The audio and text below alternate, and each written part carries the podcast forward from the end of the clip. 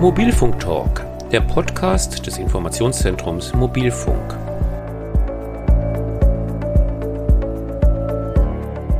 Forschung, Technik, Nutzen, Anwendungen, Verbraucherschutz und Sicherheit. Wir informieren sachlich und wissenschaftsbasiert über Mobilfunk, jetzt auch als Podcast.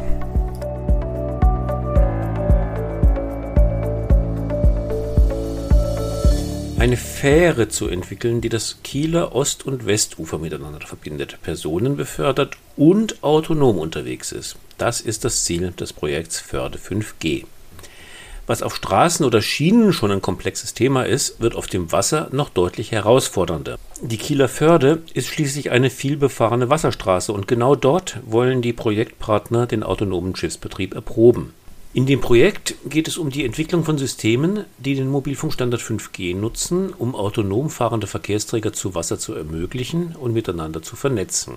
Mein Name ist Hannes Rückheimer und Sie hören den Podcast Mobilfunk Talk des Informationszentrums Mobilfunk. Unser Gesprächspartner heute ist Professor Dr. Olaf Landsiedel von der Christian-Albrechts-Universität zu Kiel. Mit ihm wollen wir heute über das Kieler Projekt einer autonomen und emissionsarmen Fähre sprechen. Hallo, Herr Professor Landsiedel.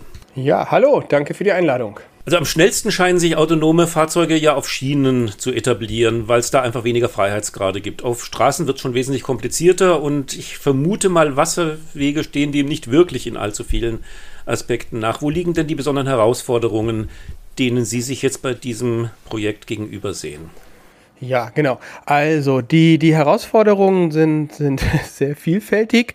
Ähm, die Komplexität ist, ist vergleichbar mit der auf der Straße, vielleicht sogar etwas höher. Sie haben vollkommen recht, in, bei den Schienen niedrigere Freiheitsgrade. Ähm, und eben auch, dass die kamerabasierte Objekterkennung bei einem Schnellfahrenzug wenn ich ein Objekt gesehen habe, dann kann ich sowieso nicht mehr bremsen. So, während wir auf dem Wasser, genau wie beim Auto, natürlich äh, vision-based, also äh, auf der Objekterkennungsseite arbeiten. Das heißt, wir wollen Objekte erkennen, mit denen wir uns möglicherweise auf Kollisionskurs befinden und dann eben Ausweichmanöver einleiten. So, ähm, Herausforderung auf dem Wasser kommt zusätzlich hinzu natürlich die Trägheit des Schiffes. Das heißt, ich kann deutlich schwerer bremsen oder auch Manöver von mir selber, aber auch von den anderen Schiffen sind schwieriger vorherzusagen. Das ist eine Herausforderung. Und hinzu kommt dann auch natürlich gerade bei Nacht zum Beispiel auch eine, eine sehr undeutliche Beleuchtung von Schiffen. Ähm, das heißt, die haben zwar ihre grünen und roten Marker und so weiter und natürlich erkenne ich die auf dem Radar, aber das ist ähm, gerade wenn man so die Trägheit des Schiffes noch mit beachtet, äh, nochmal eine besondere Herausforderung, da eben ein wirklich gutes Lagebild zu bekommen, ähm, sodass ich, dass ich ein sehr gutes Gefühl kriege, was die Umgebung um mich herum ja, machen wird, um darauf zu reagieren. Ja, jetzt haben Sie ja mit Radar und mit äh, Vision-Based, also Kamera, schon ein bisschen angesprochen. Äh, wie, wie muss man sich vorstellen? Welche Art von Sensorik ist da im Spiel? Genau, also Kamera, Radar sind die Klassiker. Ähm, leider ist die andere Technik, die natürlich auch im Automobilbereich sehr viel genutzt wird und die natürlich sich auch im Schiff dann äh, auch im Einsatz befindet. Ähm, ja, das sind so die Haupttechniken ähm, oder Technologien, was, was sozusagen diese Lagebilderfassung angeht. Ähm, kommen natürlich noch ein paar Herausforderungen hinzu. Gerade auf dem Wasser haben wir dann bei Nebel oder auch bei Spritzern, zum Beispiel bei Wellengang, ähm, kriegt so ein Leider dann eben auch öfters mal Fehlmessungen, weil eben die Regentropfen oder die Wasserspritzer dann natürlich auch als Gegenstände erkannt werden. Das heißt, man muss das Schiff in diesem Rauschen erkennen äh, die andere Herausforderung ist, dass ein leider die Reichweiten nicht so groß sind, wie man es sich eigentlich im Schiffbereich gerne wünscht. Das heißt, dort ist man noch auf sehr, sagen wir, mal, sehr, sehr teure Leider oder sehr moderne Leidertechniken angewiesen. Ähm, und auch dort reicht die Reichweite nicht immer. Äh, das heißt, da gibt es eben auch noch Raum, die Forschung zu verbessern. Mhm.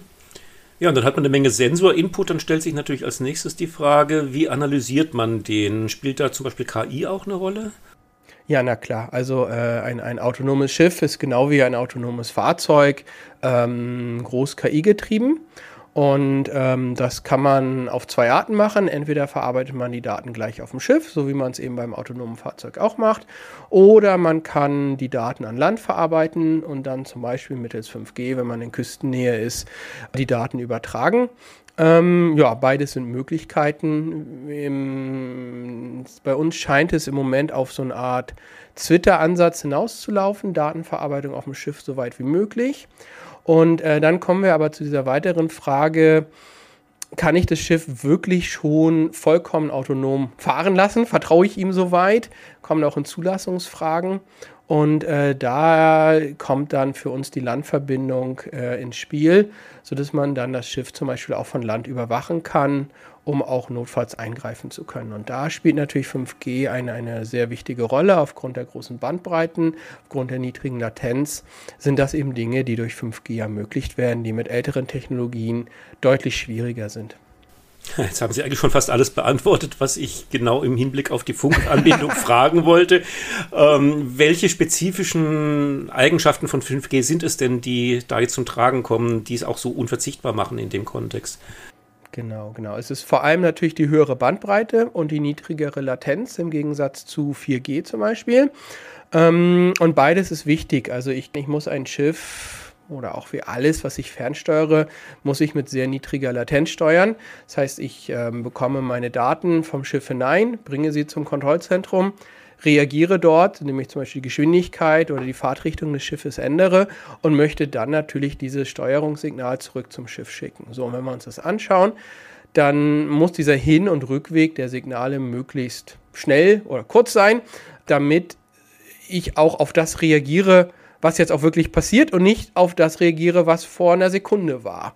Gerade kompliziertere Manöver wie Anlegemanöver und so weiter, äh, ja, benötigen somit eine sehr niedrige Latenz, damit ich eben auch Schiff und Passagiere und, und sozusagen die weiteren Inhalte des Schiffes dann auch heil dort anlegen lassen kann. Und damit stellt sich natürlich auch die Frage, wie ist denn Ihre Zeitplanung, wenn man es mal von hinten her betrachtet, was die Nutzer ja sicher am meisten interessiert, wann könnte es denn eine autonome Fähre in der Kieler Förde geben? Ja, das ist eine gute Frage. Wann es eine volle autonome Fähre, die sozusagen auch ohne 5G ganz autonom, ganz selbstständig dort über die Förde fährt, das, das dauert schon noch ein paar Tage, ähm, vielleicht auch ein paar Jahre. Aber ähm, ein, ein, ein Schiff, das mittels 5G dann überwacht wird und somit teilautonom fährt, wo dann jemand eingreifen kann, ich glaube, das sollten wir hoffentlich in den nächsten ah, vielleicht fünf Jahren doch haben. Ähm, und das ist auch etwas sehr Wichtiges, denn ähm, wir laufen in immer mehr Fachkräftemangel hinein und wir können uns somit auch nicht mehr leisten, dass wir eben auf jedem Schiff so einen Captain haben ähm, und eine komplette Crew, sondern dann ist es eben auch mal notwendig, vielleicht, wenn wir weiterhin gute Taktung haben wollen von unseren Fähren, dass die eben dann auch von einem Kontrollzentrum jemand mehrere Fähren vielleicht gleichzeitig überwacht und fährt.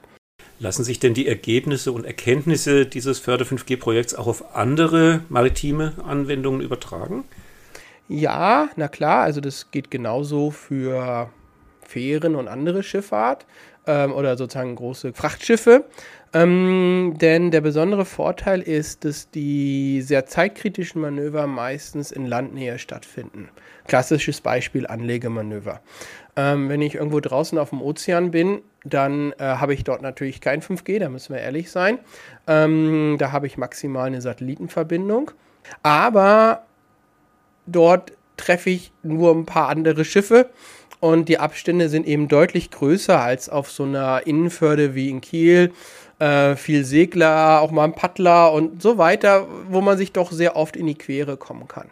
Und äh, somit ist unsere Hoffnung so ein bisschen, ist natürlich noch eine offene Forschungsfrage auch, aber die, die Hoffnung ist, dass sozusagen da, wo man üblicherweise 5G-Abdeckung hat, also in Küstennähe, dass sich dort langfristig herausstellen wird, dass wir dort die kritischen Manöver haben und ähm, weiter abseits dann wir auf so etwas wie zum Beispiel Satellitenkommunikation zurückfallen können.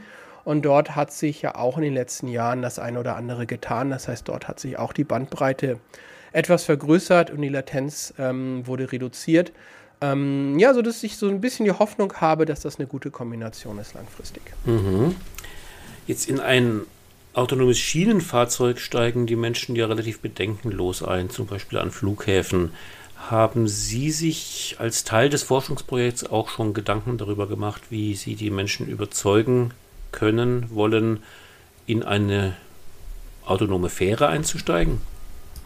Ja, das äh, ist eine ganz interessante Frage und ähm, in meiner Forschung bin ich natürlich eher mit der technischen Seite beschäftigt, aber das ist natürlich auch eine Frage, die uns nicht loslässt, denn wir wollen natürlich nicht im luftleeren Raum forschen und hinterher feststellen, dass niemand sich für unsere Ergebnisse interessiert ähm, oder die Bevölkerung sozusagen sie nicht akzeptiert.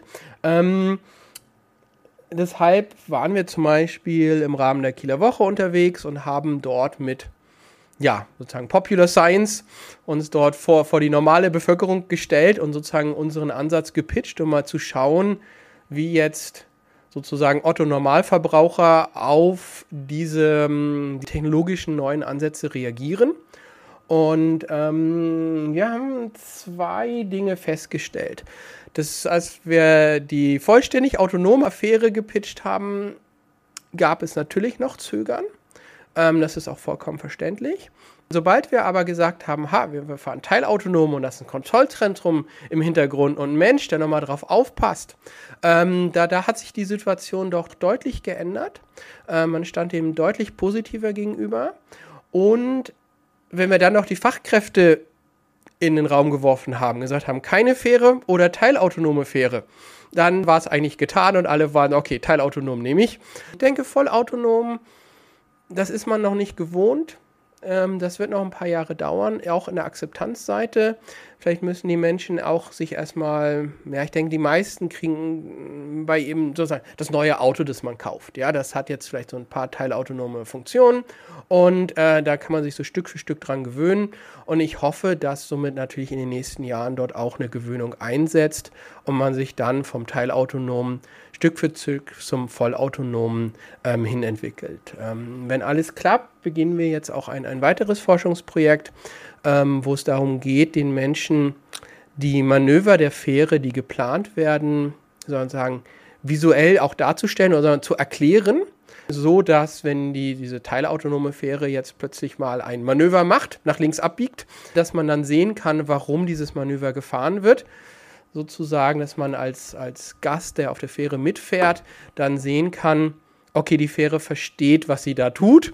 Die hat einen Plan und das macht alles Sinn. Und wir werden jetzt höchstwahrscheinlich, sagen wir mal, übertrieben, nicht kollidieren oder untergehen. Aber da ist schon noch, ähm, ja, ist schon noch etwas Forschungsarbeit zu tun die nächsten Jahre. Aber das ist ja auch das, was, was uns Spaß macht und somit freue ich mich dort auf die Forschung in den nächsten Jahren. Ja, wir wünschen Ihnen ganz viel Erfolg für die Forschung und freuen uns dann auch, hoffentlich irgendwann mal mit der ersten teilautonomen Fähre zumindest mitfahren zu dürfen. Herr Professor Landsiedel, ganz herzlichen Dank für die Einblicke. Dankeschön. Das war Professor Dr. Olaf Landsiedel von der Christian Albrechts Universität zu Kiel. Und das war die zwölfte Folge unseres Podcasts Mobilfunk Talk. Wir informieren regelmäßig über Forschung, Technik, Nutzen, Anwendungen, Verbraucherschutz und Sicherheit beim Mobilfunk. Unsere Podcast-Folgen erscheinen ungefähr in monatlichem Rhythmus. Wenn Sie keine davon verpassen wollen, würden wir uns sehr freuen, wenn Sie unseren Kanal abonnieren. Ich, Hannes Rückheimer, bedanke mich fürs Zuhören und sage in diesem Sinne bis zum nächsten Mal.